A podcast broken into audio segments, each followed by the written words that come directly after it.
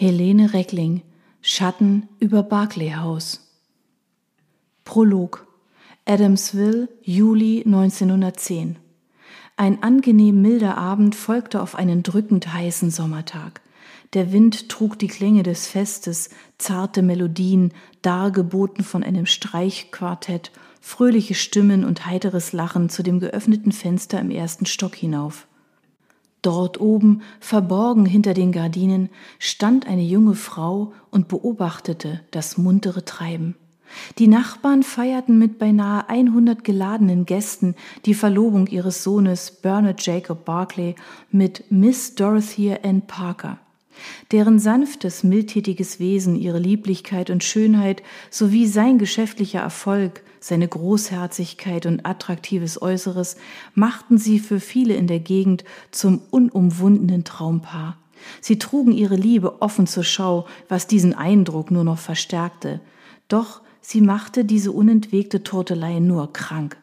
Schon als die kunstvoll gestaltete Einladung auf feinstem Papier mit goldenen Verzierungen vor einigen Wochen eintraf, stand für sie fest, dass sie um nichts in der Welt daran teilnehmen würde. Eine Magenverstimmung vortäuschend hatte sie sich entschuldigt. Den Blicken nachzuurteilen, die ihre Eltern am Nachmittag bei dieser Ankündigung tauschten, wussten sie genau, dass es nur eine Ausrede war. Trotzdem wünschten sie ihr gute Besserung und versprachen am nächsten Tag genauestens zu berichten. Sie fauchte wie ein erbostes Kätzchen. Darauf konnte sie verzichten. Bernard würde mit diesem Mädchen niemals glücklich werden. Sollte es sich als erforderlich erweisen, würde sie höchst persönlich dafür sorgen. Als sie das so verliebt wirkende junge Fräulein im Garten erblickte, krampfte sich ihre Hand um das vierblättrige Kleeblatt, das sie aus dem Tischgesteck gezupft hatte, und zerquetschte es. Sie öffnete die Hand und betrachtete es. So wird es auch dir ergehen, Dory. Damit ließ sie es achtlos zu Boden fallen und wandte sich angewidert vom Fenster ab. 1. Rätselhafte Träume Wallington, März 2014. Das blasse, abgespannte Gesicht mit den müden, traurig blickenden blauen Augen, das Diane Danson aus dem Blick ihrer Frisierkommode entgegensah, hätte auch einer Fremden gehören können. Die ständige, unerklärliche innere Unruhe sowie die unbestimmte Vorahnung drohenden Unglücks, die sie seit einiger Zeit quälten, forderten unübersehbar ihren Tribut. Ihr sanftes Lächeln und das Strahlen ihrer Augen zeigten sich immer seltener. Stattdessen schien sie zumeist besorgt und in sich zurückgezogen, als fürchte sie sich vor etwas. Doch wie konnte man sich vor etwas fürchten, dem man keinen Namen geben konnte? Diane schob eine ihrer langen dunkelblonden Strähnen hinter das Ohr und betrachtete dieses erbärmliche Wesen im Spiegel forschend. So sehr sie sich auch bemühte, es gelang ihr nicht zu sagen, was es war, das sie so mitnahm. Nun ja, sie arbeitete viel, doch nicht mehr als gewöhnlich. Ihre Ausflüge ins Nachtleben waren nicht erwähnenswert. Gelegentlich ging sie mit Freunden ins Kino oder essen, doch das hatte Seltenheitswert, gerade in letzter Zeit. Und gewiss zählte sie nicht zu den Frauen, die sich auf ein schnelles Abenteuer einließen. Also verbrachte sie ihre Nächte auch nicht mit zügelloser Leidenschaft, so bedauerlich das auch sein mochte. Was genau raubte ihr dann die Seelenruhe? Mit gleichmäßigen Zügen bürstete sie ihr Haar und dachte darüber nach, kam jedoch auch jetzt zu keiner Erkenntnis. Nachdem ihr Haar ordentlich geflochten und ihr Gesicht eingecremt war, erhob sie sich und ging zu ihrem Bett hinüber. Wie an jedem Abend schlug Diane die Decken zurück, schüttelte die Kissen auf und setzte sich auf die Bettkante, um einen Augenblick das Gemälde über ihrem Bett zu bewundern. Es zeigte einen See an einem schönen Herbsttag. Die Bäume, die das andere Ufer säumten, zeigten sich so farbenprächtig, wie man es von einer Landschaft in Neuengland um diese Zeit erwartete. Sie schimmerten in reichen Gelb, Orange, Braun und Rottönen. Der See lag vollkommen ruhig da. Ein kleiner, vom Schilf umgebener Steg ragte ein Stück in das Gewässer hinein. Über der Szenerie hing ein Himmel von sanftem Blau mit einigen kleinen weißen Wolken. Von dieser Idylle ging eine beruhigende Wirkung aus, der sich Diane von jeher nicht hatte entziehen können. Die Erinnerung an den Tag, an dem sie es auf Tante Adels Dachboden entdeckt hatte, zauberte ein Lächeln auf ihre Lippen. Sie waren dort hinaufgestiegen, um zu sehen, ob sich nicht etwas finden ließe, das man der Wohlfahrt spenden konnte. Stattdessen hatte die kleine Diane das Gemälde völlig verstaubt und mit ramponiertem Rahmen in einer Ecke entdeckt. Tante Adele schien seinem Zauber gegenüber nicht minder erlegen zu sein, denn zunächst betrachtete sie es sehr lange, bevor sie ihrer Großnichte versprach, es aufarbeiten zu lassen. Tatsächlich überreichte die alte Dame dem Mädchen das Bild in einem restaurierten Rahmen zum nächsten Geburtstag. Damals wie heute erschien es Diane als das höchste Glück, nur ein einziges Mal am Ufer dieses malerischen Sees spazieren zu gehen. Die Erfüllung dieses Wunsches lag außerhalb Tante Adels Möglichkeiten, doch in Dianes Träumen sei alles möglich, lautete der weise Rat der alten Dame. Nach einem letzten sehnsüchtigen Blick kroch Diane unter die Decken und schaltete das Licht aus. Es war Mitte März und noch recht kühl. Immer wieder tobten Frühlingsstürme, so konnte sie auch jetzt den Wind heulen hören. Schaudernd zog sie die Decke bis unter das Kinn. Zwar zeigte der Radiowecker auf dem Nachttisch erst kurz nach 22 Uhr an, doch konnte sie ihre Augen nicht länger offen halten. So ging das nun schon seit Wochen. Wie auch schon seit Wochen dauerte es nicht lange, bis sie träumte.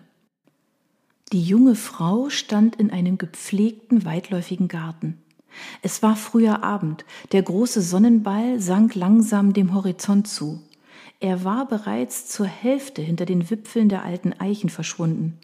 Damit erzeugte er eine Farbenpracht und ein Lichterspiel, das sie immer wieder aufs Neue faszinierte. Hoch über ihr in den Bäumen zwitscherten die Vögel noch immer munter ihr Lied. Der sanfte Abendwind umspielte die Frau. Diese legte ihre Hände sacht über ihren runden Bauch und schritt langsam weiter den breiten Gartenweg entlang. Ihr langer brauner Rock raschelte bei jeder Bewegung.